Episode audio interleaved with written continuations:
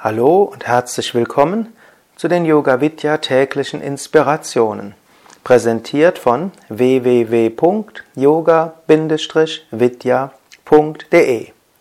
Heute Patanjali Yoga Sutra, zweites Kapitel, 35. Vers. Wenn nicht verletzen fest begründet ist, erfährt der Yogi keine Feindschaft. Ahimsa, nicht verletzen. Wenn wir darin fest begründet sind, Pratishta, dann erfahren wir keine Feindseligkeit. Dieser Vers hat eine mehrfache Bedeutung. Zum einen, wenn wir freundlich und verständlich sind, wenn wir den Menschen das Gefühl einer Geborgenheit vermitteln, schon allein durch unsere annehmende Ausstrahlung, schon allein, weil von uns eine große Kraft der Akzeptanz ausgeht, dann wird ganz von Natur aus die gute Eigenschaft in anderen Menschen erwachen.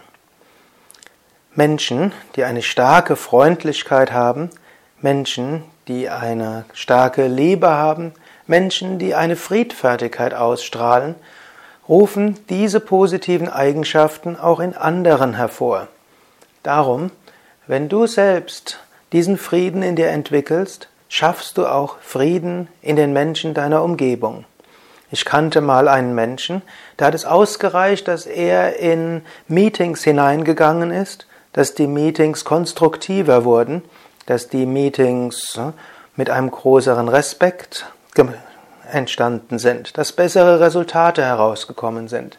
Er hat wenig gesagt in den Meetings, aber so wie er in den Raum gekommen ist, hat er eine solche Ausstrahlung gehabt von Freundlichkeit, von Friedfertigkeit, auch von Energie, auch von Neugier, dass es andere angesteckt hat. Ja, natürlich, es war jemand, der Yoga praktiziert hat. Nicht bei jedem, der Yoga praktiziert, ist das gleich so, aber du kannst bewusst daran arbeiten. Versuche das gerade heute oder falls du diese Sendung abends hörst, versuche das dann morgen umzusetzen, etwas friedfertiger, etwas mehr annehmender zu sein. Yoga Sutra, zweites Kapitel, 35. Vers, Fortsetzung. Wenn nicht Verletzen fest begründet ist, wird Feindschaft in der Gegenwart des Yogis aufgegeben. Oder eine andere Übersetzung. Bist du im Nichtverletzen fest begründet, dann erfährst du keine Feindschaft. Eine gestern hatte ich auf die erste Bedeutung bin ich auf die erste Bedeutung eingegangen, dass ein friedfertiger Mensch Friedfertigkeit in seiner Umgebung aktiviert. Aber vollständige Friedfertigkeit wird auch der friedfertigste Mensch nicht in anderen hervorrufen. Wir finden es sogar, dass, große Menschen, vielleicht sollte ich gar nicht nur, nur Mensch sagen, aber wie Jesus zum Beispiel, also er wird ja als Sohn Gottes, als Manifestation Gottes angesehen, dass er ans Kreuz geschlagen wurde. Er hat eine Menge von Menschen auch gestört. Zwar war es so, dass viele in seiner Gegenwart friedfertiger wurden als vorher. Nicht umsonst hat Jesus die Gegenwart von Zöllnern, von Pharisäern und so weiter äh, aufgesucht. Aber vor allen Dingen hat Jesus auch äh,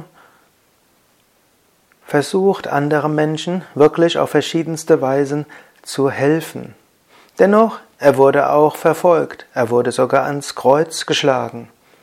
Wie ist das zu verstehen? Wie kann es sein, dass Nicht-Verletzen dazu führt, dass man keine Feindschaft trifft und dennoch jemand wie Jesus und letztlich wie Buddha, wie Gandhi, wie Martin Luther King getötet wurden? Darüber spreche ich dann das nächste Mal.